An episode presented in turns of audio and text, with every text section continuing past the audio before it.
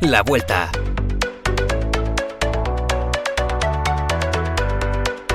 Podcast oficial.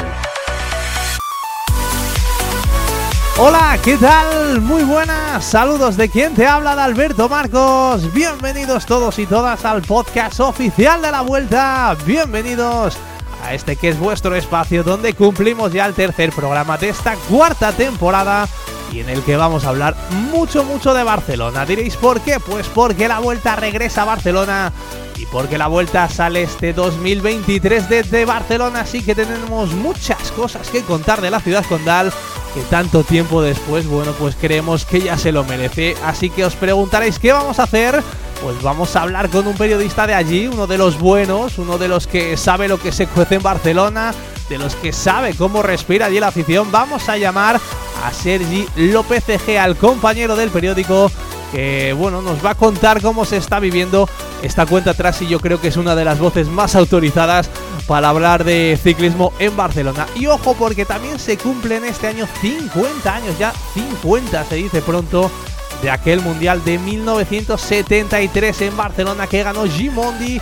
Así que bueno, creemos que merece la pena recordarlo. Acompañándonos de los siguientes minutos porque nos lo vamos a pasar muy bien. Y mientras nos escuchas, pues eso, ya sabes que nos puedes ayudar y echar un cable dando me gusta a donde nos estés escuchando en la plataforma a la que nos escuches, dando un me gusta, dándole al pulgarcito para arriba porque nos vas a ayudar mucho con ese pequeñito gesto. Así que quedan 20 semanas para que empiece la vuelta 2023, pero esto no cambia nunca.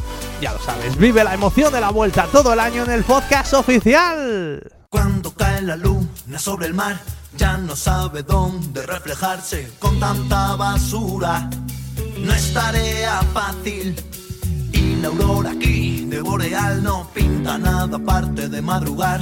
Cuánto sueño loco, tantas vela, cuánto silencio roto. Quiero que me convierta en una estrella fugaz y yo tengo poca luz que no puedo iluminar.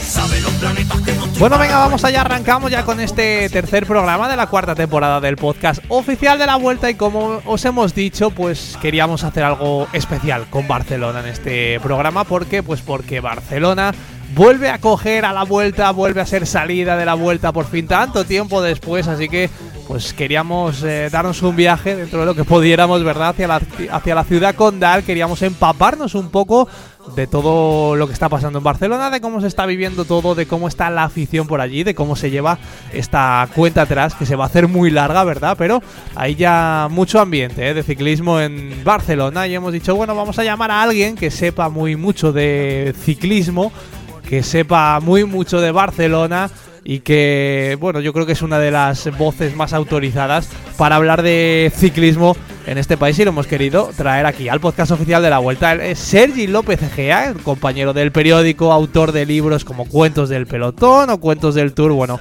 creo que sobran las presentaciones y ya le tenemos por aquí. Hola Sergi, ¿qué tal? Muy buenas. Hola, muy buenos días. Bueno, eh, ¿qué tal estás? Eh, porque queríamos viajar dentro de, lo que podemos a, Barcelona, ¿verdad? Para, para charlar un poquito con, la gente de allí de Barcelona, cómo está el ambiente, un poco con, el regreso de la vuelta y todo. ¿Cómo estás tú y cómo está la gente? Por ahí ya, ya hay un poco de, de gusanillo en el estómago.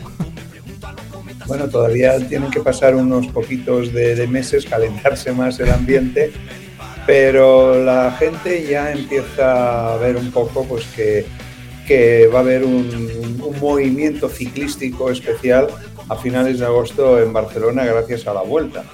O sea que bueno que va a ser todo, todo un acontecimiento para la ciudad. Eh, ¿Cuántas ganas había tú que palpas por allí, por lo que puedes hablar con la gente, también incluso, oye, por ti mismo? eh, ¿Cuántas ganas había de que la vuelta volviera por allí? Bueno, la- la- ciertamente estos llevamos solo unos años que la vuelta no solo no pasaba por Barcelona, sino que no pasaba por Cataluña. Claro. Y este año, como yo escribí el día de la presentación en el Palau de la Música de Barcelona de la, de la edición 2023 de la Vuelta, nos vamos a encontrar con la vuelta más catalana de la historia, porque no solo es Barcelona, eh, es Mataró que acoge la, la la salida de la segunda etapa, es Suria de donde saldrá una etapa eh, que termina en Andorra, pero que Andorra, a pesar de ser un, un, país independiente, pero siempre tiene pues una cercanía muy, muy, muy muy próxima, muy, muy caliente con, Cataluña, y luego la etapa de, Andorra que vuelve a acabar en, Tarragona, antes de que la, vuelta pues ya emigre a tierras valencianas. Y por tanto es un, es un cúmulo de, de circunstancias que, como digo, han convertido a la edición 2023 en la más catalana desde que se creó la, la, vuelta, vamos. Sí, sí, sí. Fíjate, si hace un par de años la vuelta se quedaba una semana casi en Andalucía, pues bueno, a lo que dices, no, es una semana, pero bueno, son cuatro días por Cataluña que, eh, oye, van a ser preciosos o, tienen una pinta de, ser tremendos porque es que encima eh, no son cuatro días cualquiera, ¿no? Sino que la, vuelta ya empieza además fuerte por allí. No, es que, a ver, si estamos hablando no, no solo de competición, eh, sino de, los días previos. Es decir, la, vuelta prácticamente sí que va a estar una semana en Cataluña porque los ciclistas llegarán el, miércoles. Eh, el jueves es la presentación de la, de la, vuelta, que además se hace en, lo que es la, denominada Plaza de la Mar, donde pues, va a haber un montón de ciudadanía que lo va a poder ver y el, y el sábado ya nos encontramos atravesando el corazón de, Barcelona con la control por equipos. Hmm. Y luego ya nos vamos al, domingo, que los volvemos a tener circulando por carreteras barcelonesas de Mataró a Barcelona. De nuevo se sale de Suria, que se atraviesa ya en Cataluña, ya por tierras también de Lleida, para entrar en, en Andorra. Y volvemos otra vez ya el martes eh, desde Andorra, atravesando primero eh, carreteras leridanas y luego tarraconenses, con lo cual estamos de miércoles a, martes. Si nos apuras, algún ciclista ya mm, por cuestiones de transporte ya estará el martes y la organización de la vuelta, de hecho, ya el lunes empezará a llegar a Barcelona para los preparativos de todo lo que hay que preparar, que es mucho preparar, además. Sí, sí, sí, bueno, esto, no se forma en un día, ¿no? O sea, que hay que estar allí prontito porque, porque esto, esto cuesta, ¿eh? Esto es un, un y, y, Javier, y Javier Guillén creo que estos últimos meses ha viajado más a Barcelona que el AVE. Sí. Habéis hecho por allí un, un, bono de descuento, ¿no? sí, sí, ya debe tener ahí el abono. Si, si hubiera iría bien, ¿eh? que, que Renfe tuviera abonos de residentes como en otros lugares, pero vamos, eh, él, de hecho se, lo ha ganado a pulso. Oye, Sergi, tú por lo que puedes, eh, o has podido a lo mejor hablar un poco con, no sé, con, con, con aparte de con organización, con instituciones y demás, eh, ¿ha costado mucho volver a llevar la vuelta a, Cataluña? No, no, solo a Barcelona, sino a Cataluña un poco por, por todo lo que dices, ¿no? Que al final, pues oye, es que era mucho tiempo, ¿no? Sin estar por allí. Bueno, a ver, mm, no podemos excluir Em, las condiciones especiales más allá del deporte, y ya sabes por dónde voy, que ha vivido Cataluña estos últimos años, ¿no? Entonces, mm, esto ha provocado, parte, pues que en alguna ocasión haya un sentimiento eh, especial por parte de algunos ciudadanos catalanes hmm. hacia todo aquello que no sea catalán, ¿no?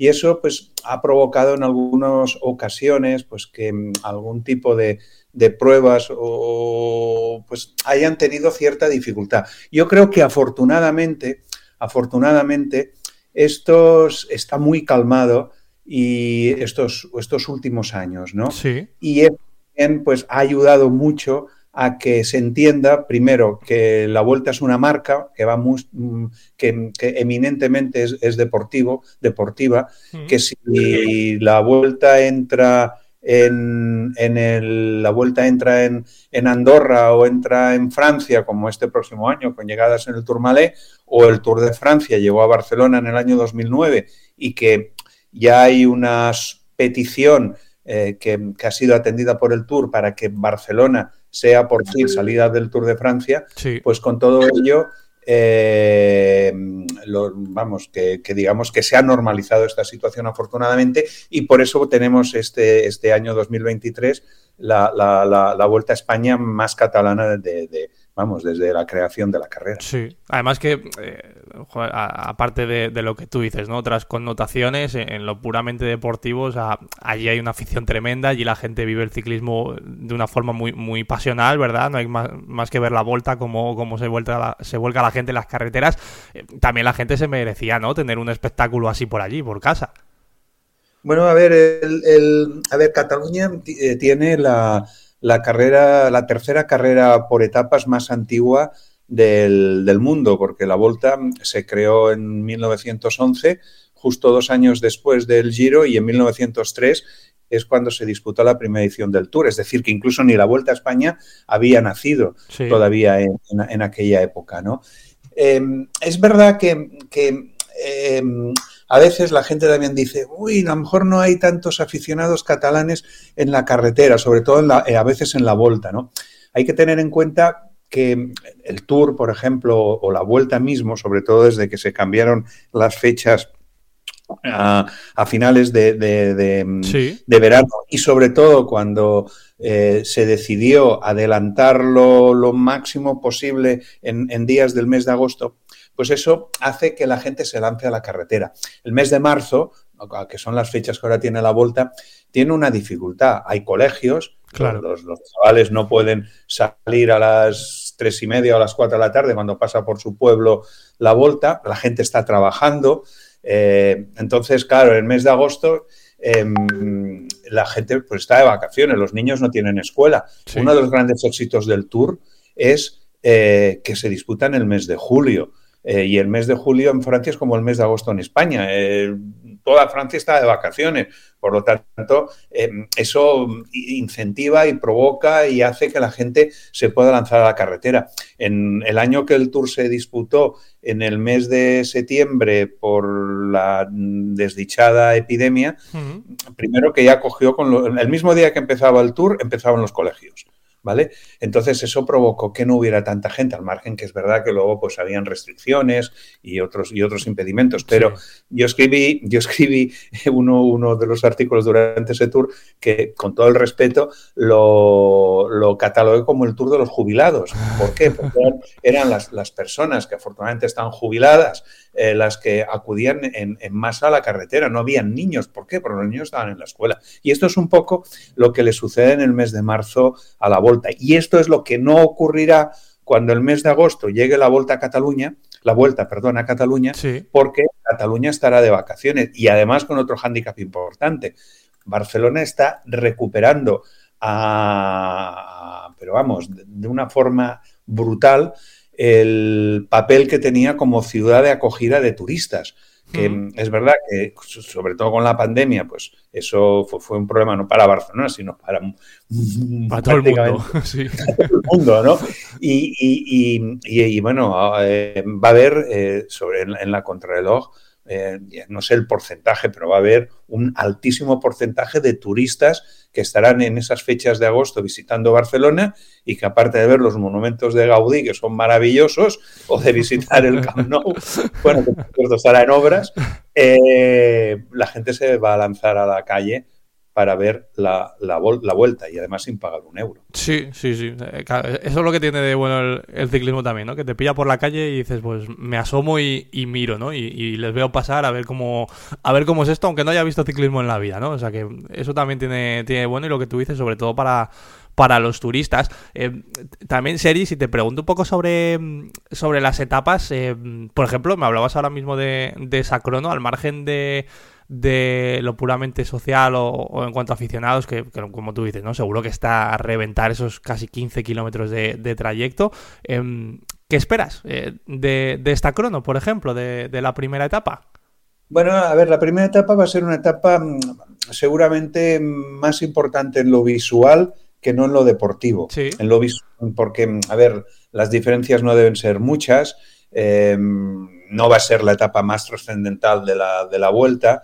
Eh, entonces, em, yo creo que en esta primera etapa lo bonito es ver pues, cómo salen desde una plataforma marítima en la playa de la Barceloneta para desde ahí em, enfilar los, un recorrido que es parecido, no es el mismo, pero es parecido al del maratón de Barcelona, que una de las gracias que tiene el maratón de Barcelona es que los, los corredores que, que, lo, que lo disputan o los que van simplemente a, pues a, ir tranquilos, por decirlo de alguna manera, pues pasan junto a los monumentos más emblemáticos de la ciudad. Eso desde el helicóptero de televisión, eh, pues son unas imágenes excepcionales que además va a favorecer muchísimo el, impulso internacional de la ciudad de Barcelona. Ya es diferente la segunda etapa, porque la segunda etapa que sale de, Mataró, que además bueno, pues ha buscado la, esa mm, unificación entre Barcelona y Mataró, porque fue también la primera línea ferroviaria que en el siglo XIX se inauguró en España, eh, y que Mataró además pues, eh, será este año acogida de salida tanto de la Volta, de donde salió la segunda etapa, como de, la, de la Vuelta, de donde sale también la segunda etapa.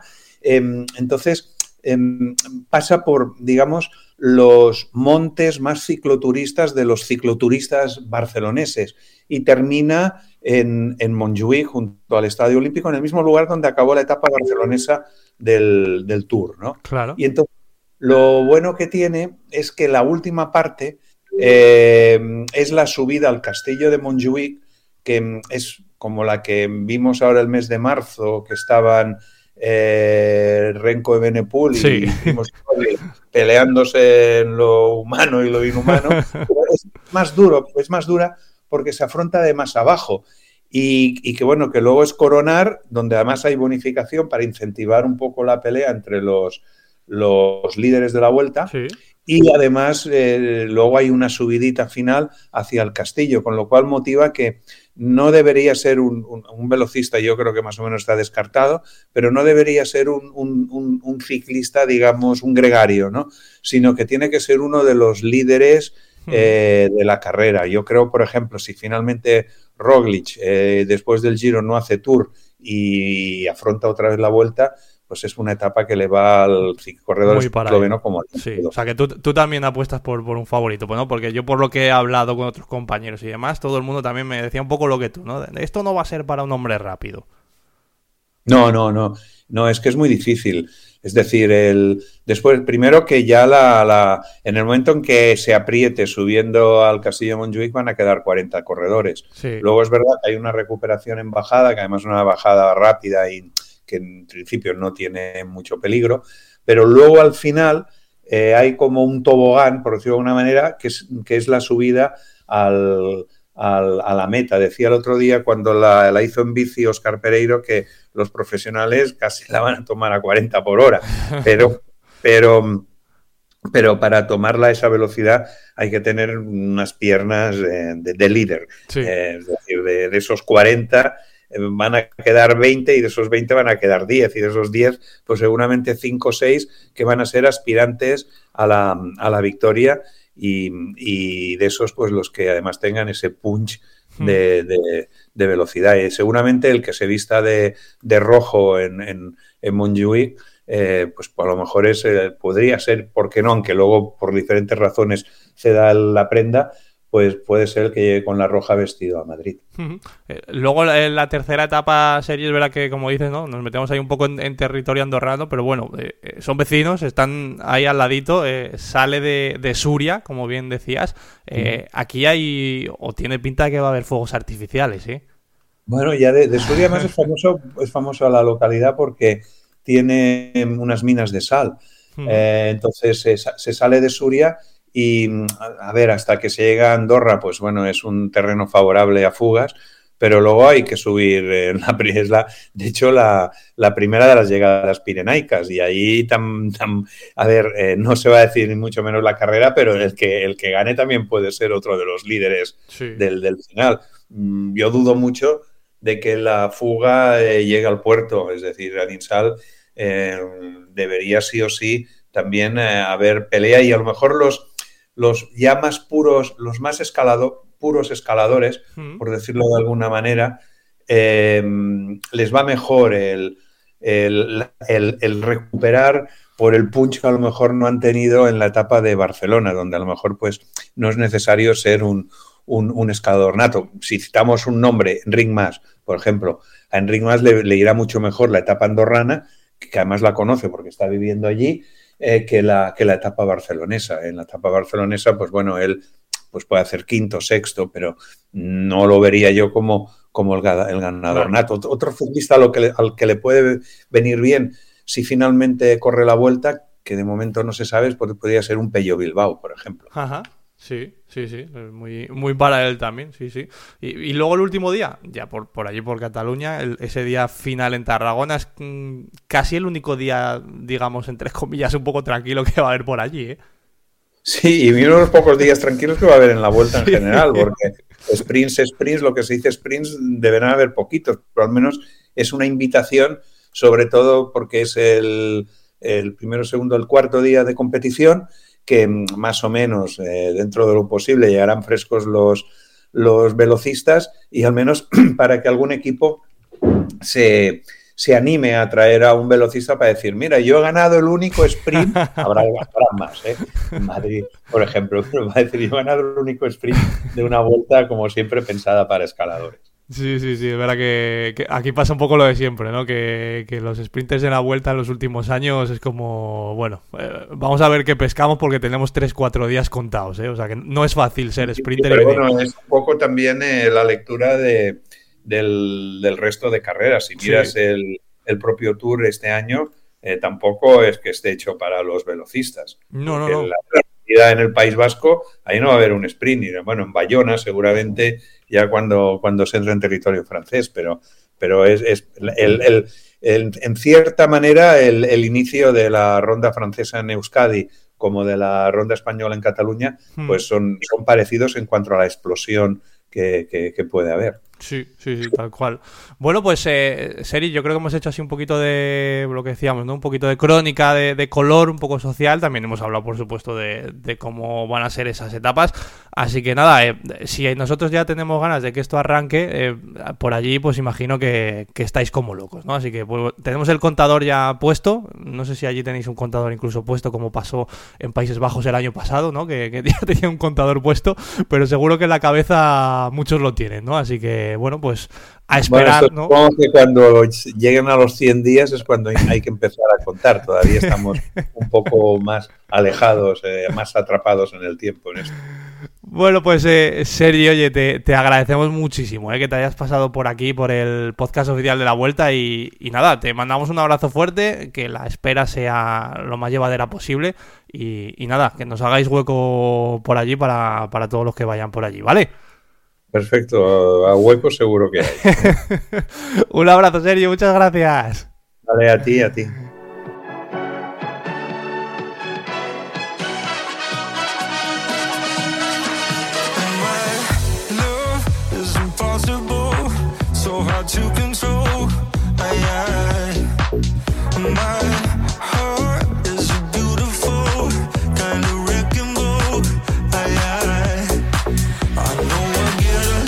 Pues se dice pronto, pero hace 50 años que Barcelona cogió por primera vez en su historia un mundial de ciclismo. Pocas cosas hay más bonitas que un mundial, que ver a un ciclista ponerse el maillot arcoiris que llevará durante todo un año entero, y aquello lo vivió la ciudad condal en 1973. Se puede considerar como el preludio a una época dorada del deporte que vivió Barcelona porque luego fue sede, ya lo sabéis, en 1982 del Mundial de Fútbol y porque, bueno, en la memoria de todos están esos Juegos Olímpicos de 1992 que dieron la vuelta absolutamente a todo el mundo. Pues precisamente la vuelta regresa en este 2023 a Barcelona, será la salida nada más y nada menos de esta edición y lo será 50 años después de aquel Mundial de Ciclismo de 1973. Si hace ocho años las competiciones de ruta y pista se disputaron en Guipúzcoa, en los Mundiales 73 es la ciudad condal la que ofrece distintos trazados para las pruebas en carretera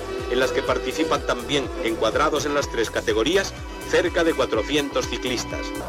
Y llega la prueba reina de los campeonatos, la de fondo en carretera para profesionales magnífico, animación. El parque de Montjuic fue el lugar elegido para la salida y llegada de aquel mundial, de aquel circuito de algo más de 14 kilómetros al que los ciclistas tuvieron que dar 17 vueltas para cubrir el trazado total de 248 kilómetros. Este mundial tenía muchísimos alicientes deportivos y es que se presentaba un duelo precioso entre Luis Ocaña, que venía de ser ganador del Tour de Francia, y Eddy Merckx, seguramente el principal favorito para ser campeón del mundo. Corría en casa Ocaña, tenía el apoyo del público, el calor de la afición, pero enfrente estaba nada más y nada menos que Dimex. Y lo cierto es que el espectáculo no defraudó lo más mínimo, aunque la victoria no fue para ninguno de ellos. Los 88 corredores de 15 países tomaron la salida a las 10 de la mañana, en una preciosa mañana, por cierto, soleada del 2 de septiembre, aquel mundial en el que todavía se pueden ver imágenes de los ciclistas sin cascos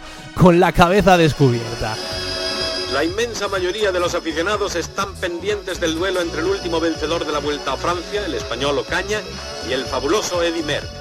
Efectivamente será el duelo esperado para todo el mundo, incluidos los cerca de 90.000 espectadores que se calcula que se dieron cita en el circuito con aquella subida al castillo de Montjuic que añadía una dureza extra. Y entonces, con el paso de las vueltas, comenzó a definirse la carrera y a dejar ya muy pronto a los favoritos en cabeza, sin lugar a ningún tipo de sorpresa.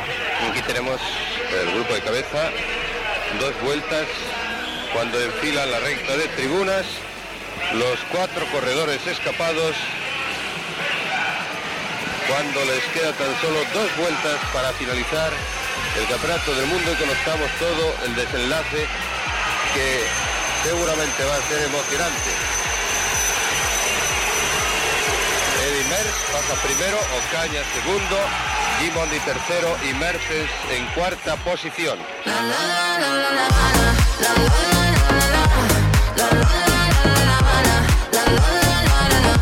Ocaña jugando en casa, Merckx otro mítico como Gimondi y un joven Mertens, quizás con menos cartel, pero buen sprinter, se marcharon por delante y empezaron a aventajar al pelotón. A falta de dos vueltas le metían ya más de tres minutos al grupo perseguidor que tenía unos 30 corredores. Una escapada, por cierto, que se formó en el kilómetro 154 y de la que inicialmente formaban parte siete ciclistas. Además de esos cuatro que aguantaban en eh, cabeza, también estaban Bataglin, Suetemelk y Perurena. Más tarde, Pedro Torres saltó en solitario del pelotón y se unió a Suetemelk y a Perurena en la penúltima vuelta, pero su persecución nunca terminó de llegar a buen puerto. Los cuatro de delante se entendieron a la perfección y volaron, ¿eh? sin dar opción a nadie más. Así que llegaron juntos al paso por el último giro ya. Vamos a ver quién pasa en primera posición por penúltima vez bajo la pancarta de meta. Lotte, Eddie Merckx, seguido de Luis Ocaña, Felice Gimondi y Marco.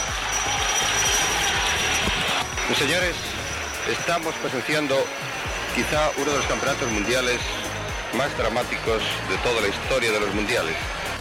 Nadie consiguió despegarse en esta última vuelta, así que se llegó a la recta de meta con todos los corredores igualados y juntos se iban a decidir el mundial al sprint. Gimondi apretó, Merckx intentó salir a su rueda y Ocaña perdió unos centímetros que ya fueron imposibles de recuperar.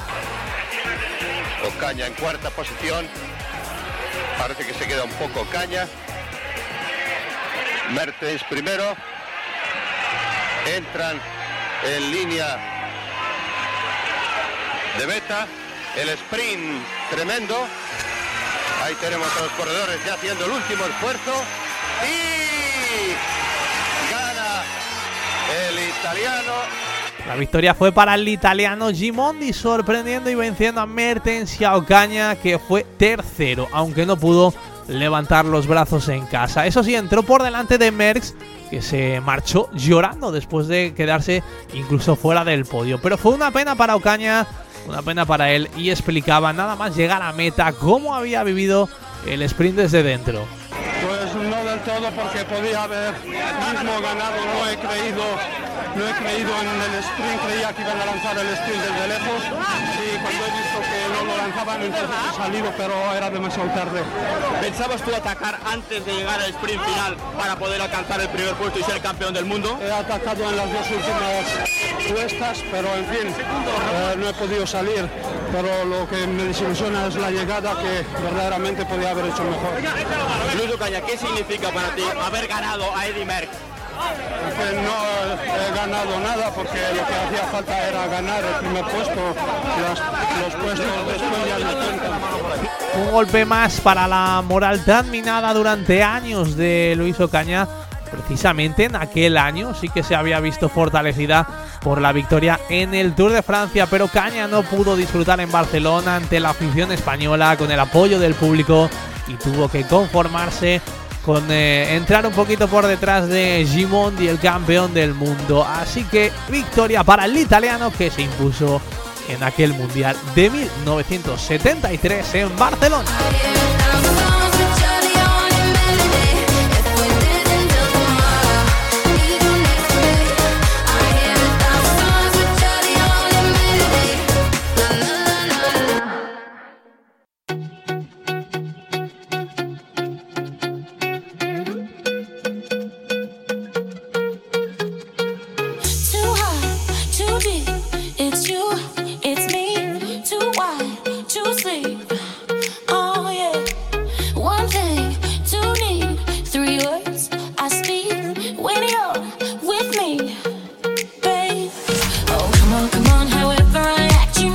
Pues ha llegado el momento de despedirse, de ir cerrando este tercer programa ya de la cuarta temporada de este podcast oficial de la vuelta. Hemos hecho ahí un repasito con Sergi López Egea de cómo están los ánimos por Barcelona. Todavía mucho tiempo antes ¿eh? de que llegue la vuelta por allí, pero bueno, hemos hecho un repaso con Sergi que yo creo que nos ha contado cosas muy interesantes. Y hemos repasado también aquel Mundial de Barcelona 1973 que fue espectacular con esa victoria de Gimondi, con ese podio, ese tercer puesto de Luis Ocaña. Nos vamos a ir despidiendo, pero ya sabéis, y os lo agradecemos mucho, eh, que os paséis a escucharnos, que nos dejéis esos me gusta que os pedimos, eh, que son muy importantes para nosotros, también que comentéis, como pasó en el último programa de la presentación de la vuelta del recorrido de la vuelta femenina con Dori Ruano. Ahí se pasó Antonio Paz, Rulomar o Suprina a comentar, a dejarnos sus comentarios. Pero nada, también os agradecemos eh, a todos los que nos dejáis ese me gusta pues bueno, a Jorge Escudero, a Joladel, a Rafa Herrero, a Diego Van Petegen, a Dirsi, a José Cabello, bueno, a todos los que pasáis por ahí y nos dejáis ese me gusta, os lo agradecemos enormemente ¿eh? y os invitamos a que lo volváis a hacer también en este programa, que también nos ayuda, oye, a saber si os ha gustado o no lo que hemos hecho con este recorrido que nos hemos pegado por Barcelona, que yo creo que ha estado interesante. Así que nos vamos a ir despidiendo, ya sabéis que nos tomamos un pequeño descanso porque la semana que viene volveremos con más aquí, en el podcast oficial de la vuelta. Así que hasta la semana que viene amigos, adiós.